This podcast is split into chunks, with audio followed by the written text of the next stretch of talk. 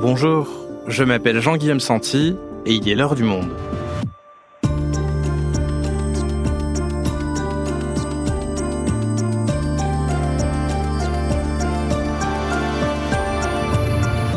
Aujourd'hui, du pied des immeubles de cité aux Jeux olympiques.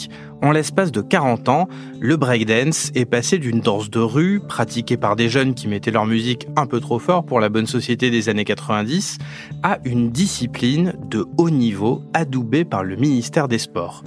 Alors, quelle est l'histoire du break?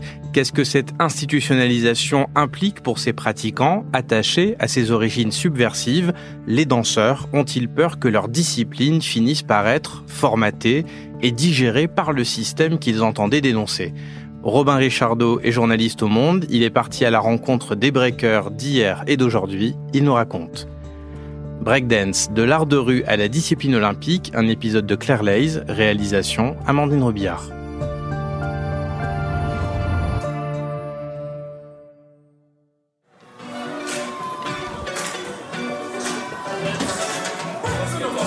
Nous sommes euh, au Muro dans les Yvelines, au centre de la danse Pierre Doussin. C'est ici que sont formés les futurs entraîneurs de breakdance. Il s'agit de la toute première formation euh, officielle en France pour enseigner la discipline.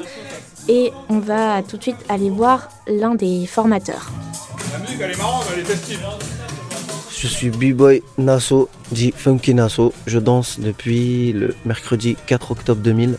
C'est précis. Ah oui, parce que c'est sérieux, mon sujet est sérieux. Alors déjà, la première question, elle est simple. C'est quoi le breakdance? Comment est-ce qu'on doit définir cette discipline? Est-ce qu'il faut parler d'une danse, d'un art, d'un sport, d'une culture? Enfin, comment est-ce que tu voudrais que ça apparaisse euh, dans le podcast, par exemple? On doit parler d'une culture hip-hop et que dans cette culture hip-hop, il y a une danse qui s'appelle le breakdance. Cette danse, c'est un art sportif. Pour un titre, euh, c'est un peu long. Ouais. Le vrai terme, pour moi, ce serait athlète. Art athlétique. C'est tout ton corps qui est en mouvement. Quand tu apprends cet art, tu vois ce que ça demande à ton corps. Donc ouais, je peux pas le définir mieux que comme ça. Je sais pas si tu l'as, mais euh, nous sommes des, des artistes athlètes, quoi, des artistes athlétiques.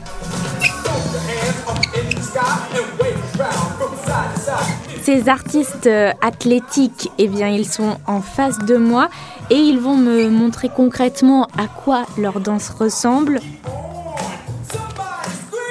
Alors, ce qu'on remarque tout de suite, c'est l'aspect acrobatique avec euh, beaucoup de figures au sol. Les mouvements sont très rapides, ils s'enchaînent, beaucoup de rotations. Toutes ces figures sont très techniques, elles ont l'air euh, codifiées et pourtant chaque breaker a euh, indéniablement son style, sa créativité, sa poésie corporelle on pourrait dire. Et je comprends mieux pourquoi B-Boy Nassau insistait tout à l'heure sur euh, l'aspect artistique du breakdance.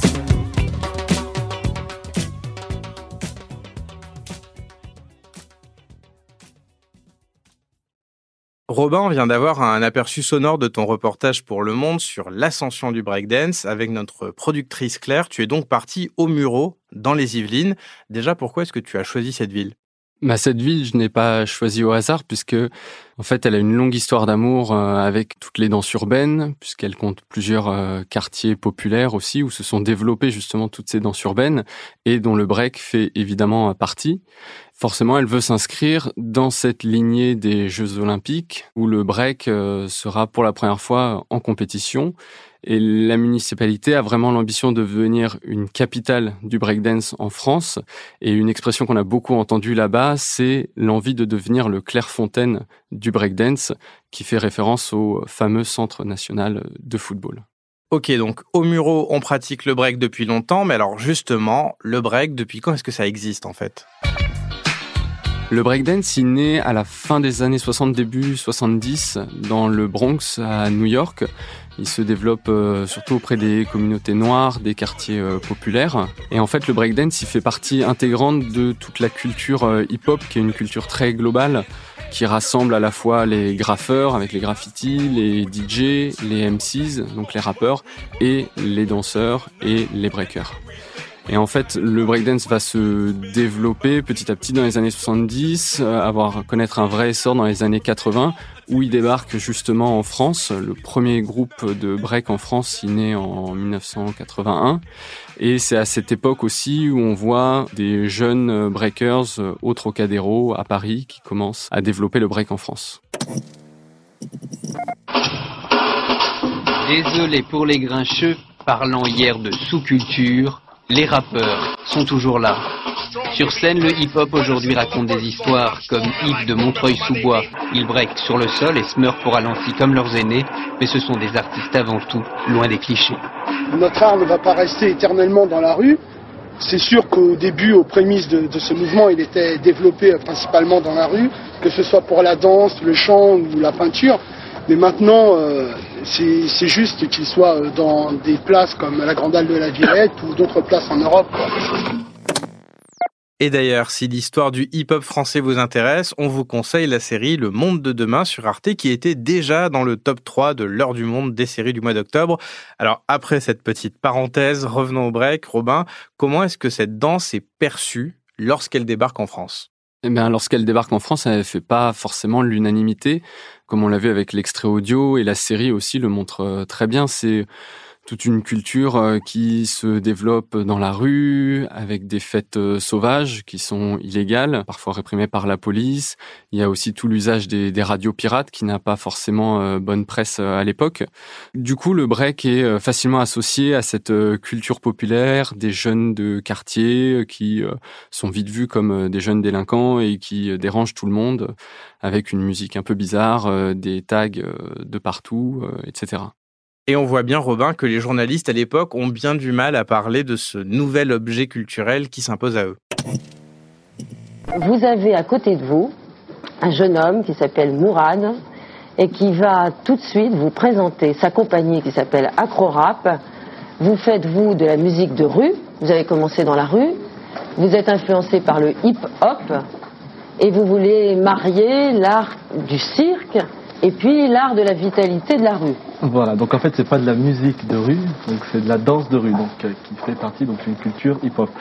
Donc auparavant on était acrobate et euh, donc on a exploité les danses de rue parce que donc il y avait la même énergie que l'acrobatie.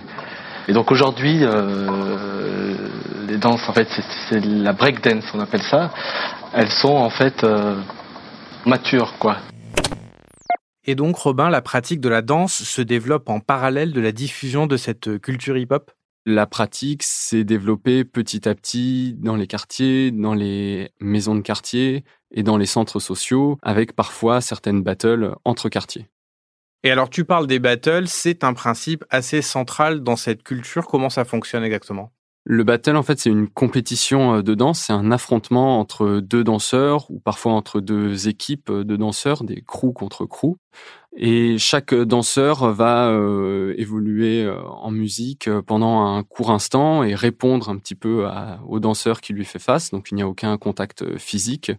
Et à l'issue de ces battles, des juges vont décider de quelle équipe ou quel danseur remporte le duel. Et j'imagine que pour gagner un battle, il faut beaucoup d'entraînement. Est-ce que les cours de break se sont rapidement développés ou est-ce qu'on parle ici d'une danse qui s'apprend un peu de pair à pair sur le tas dans la rue? Bah Déjà, il faut savoir que le break, forcément, on parle d'une danse urbaine, mais il ne faut pas croire que tous les breakers euh, performent dans la rue et s'entraînent dans la rue. Très vite, les breakers vont investir euh, les gymnases ou les salles de danse pour s'entraîner. Mais c'est vrai que le côté informel a perduré euh, pendant longtemps. Euh, il n'y avait pas de cours de break à proprement parler, ni de professeurs de break. Il s'agissait plutôt d'une euh, transmission de danseur à danseur, un petit peu sur le tas, et parfois c'était les anciens qui apprenaient la danse aux nouveaux venus.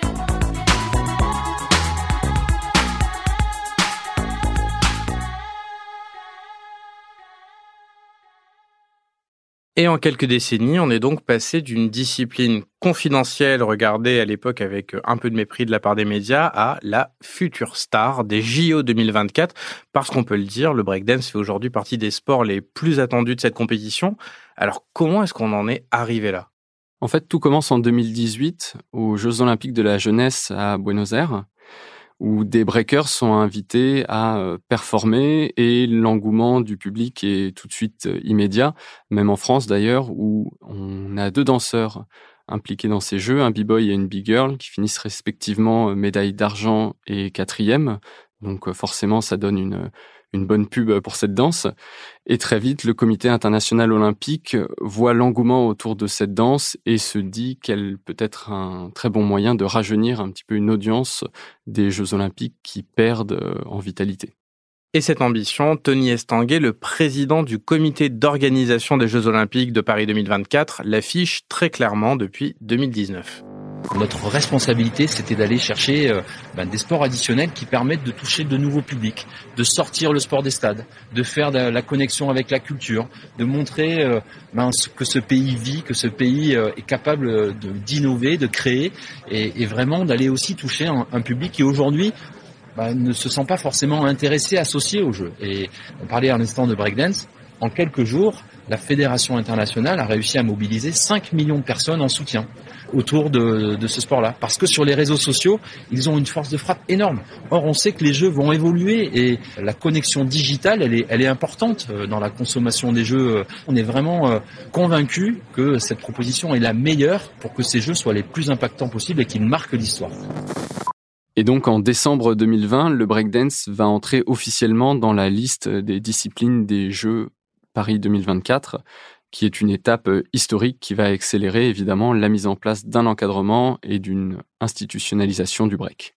Cette institutionnalisation qui vient presque contredire les origines subversives, informelles de la pratique. Alors comment est-ce qu'elle se manifeste, cette structuration? Elle se manifeste en fait avec la création d'une commission breaking à la fédération de danse dès 2019, au moment où le break va obtenir le titre de discipline de haut niveau. Cela va permettre aux b-boys et aux b-girls d'être accompagnés, d'être encadrés, d'avoir aussi des aides financières de l'Agence nationale du sport, comme n'importe quel athlète français aux Jeux olympiques. Et surtout, il va y avoir toute une structuration, même autour de l'équipe de France, avec des entraîneurs, des kinésithérapeutes, des nutritionnistes, finalement comme n'importe quelle équipe de France de n'importe quel sport. Cette institutionnalisation, elle a fait un peu grincer des dents au départ, puisque faut le savoir que les breakers n'ont rien demandé. Ils sont arrivés au JO sans vraiment le vouloir, contrairement à d'autres sports. Donc, au départ, cette institutionnalisation, elle fait un peu peur. Et euh, quand le débat euh, sur l'arrivée au jeu a été lancé, beaucoup de breakers ne voulaient pas être au jeu. Et il y a notamment des figures euh, historiques du break euh, comme euh, Bruce Ikanji, qui est fondateur de l'événement international Juste Debout, qui s'était un peu opposé à cette arrivée au jeu. Et il avait d'ailleurs expliqué sa position dans une interview au Monde l'année dernière. Je suis contre cette présence au Géo. Les organisateurs ont besoin de sang neuf, de jeunes qui font parler d'eux sur les réseaux. Il ne s'agit pas d'une vraie reconnaissance de cette culture. J'ai prévenu les danseurs qu'ils allaient être utilisés.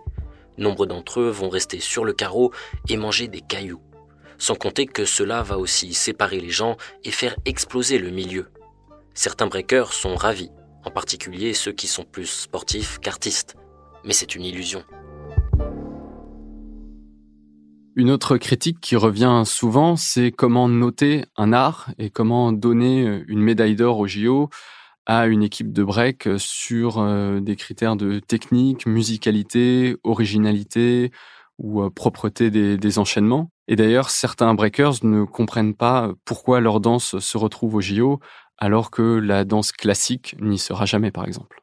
Donc on entend ces critiques sur l'intégration d'une pratique de danse de rue comme sport olympique, mais malgré tout, est-ce que cette institutionnalisation, elle n'a pas des bons côtés pour les breakers? Si, forcément, elle apporte beaucoup d'avantages. Et on l'a vu au Muro, par exemple, avec cette journée de formation dédiée aux entraîneurs du break. Cette formation, c'est la première formation officielle d'entraîneurs de break en France. Elle a été lancée en septembre et elle est organisée par la Fédération française de danse. Et pendant dix semaines dans l'année, six stagiaires vont avoir des cours à la fois au Muro, mais aussi à l'Institut national du sport, de l'expertise et de la performance, l'INSEP, au Bois de Vincennes, qui est véritablement le temple du sport français. Et à travers cette formation, qui met sur le même pied d'égalité les Mureaux et l'INSEP, qui est le temple du sport français, on voit aussi toute la reconnaissance qui est apportée par cette structuration du breakdance. Et on retourne justement au Muro pour voir à quoi ressemble cette formation.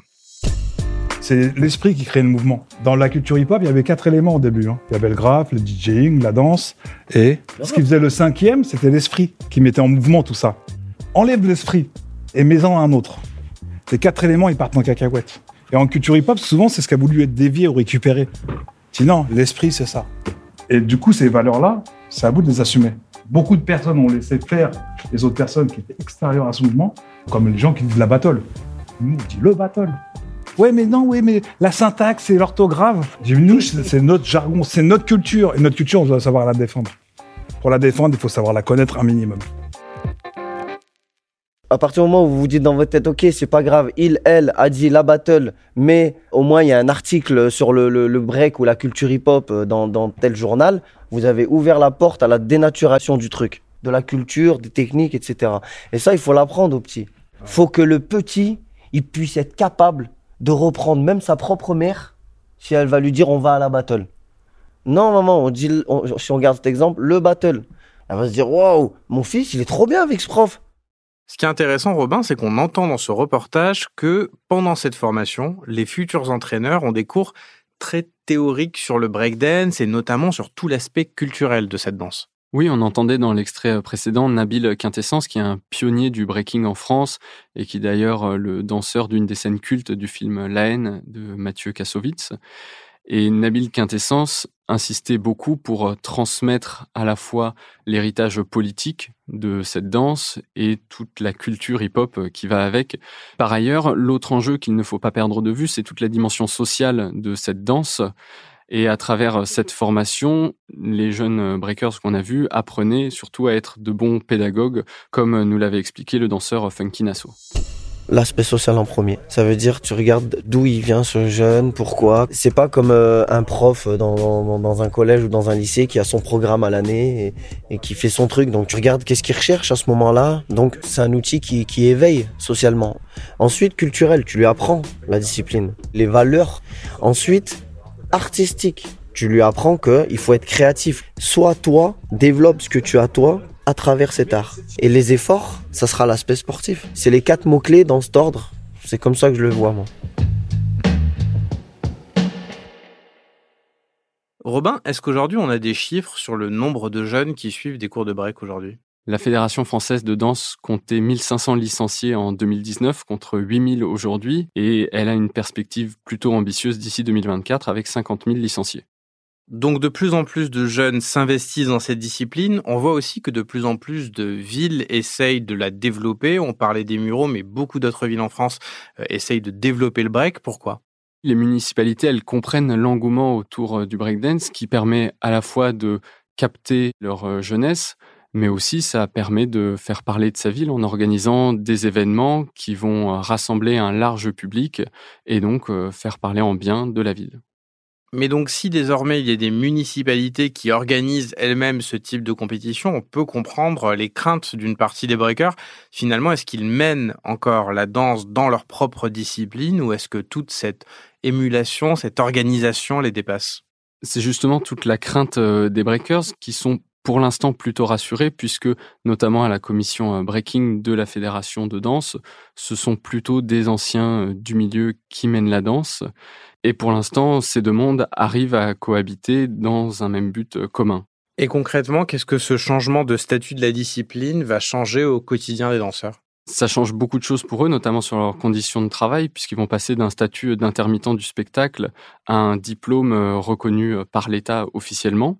Et pour les champions et ceux qui participeront au JO, là aussi, le changement est de taille puisque au sein de l'équipe de France, il bénéficie d'un accompagnement euh, complet comme n'importe quel sportif avec une préparation physique et mentale, des kinésithérapeutes, des nutritionnistes, etc. Donc si les breakers se méfient des discours politiciens, ils sont fiers d'obtenir la reconnaissance d'une discipline qui n'a pas toujours eu bonne image. Merci Robin. Merci Jean-Guillaume.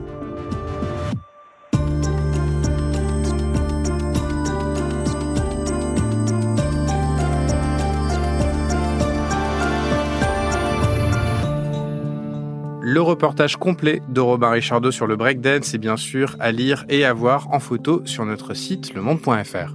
C'est la fin de l'heure du monde, le podcast quotidien d'actualité proposé par le journal Le Monde et Spotify. Pour ne rater aucun épisode, vous pouvez vous abonner gratuitement au podcast sur Spotify ou nous retrouver chaque jour sur le site et l'application lemonde.fr. Si vous avez des remarques, suggestions, critiques, n'hésitez pas à nous envoyer un email à l'heure du monde, @lemonde.fr. L'heure du monde est publiée tous les matins du lundi au vendredi. On se retrouve donc très vite. À bientôt.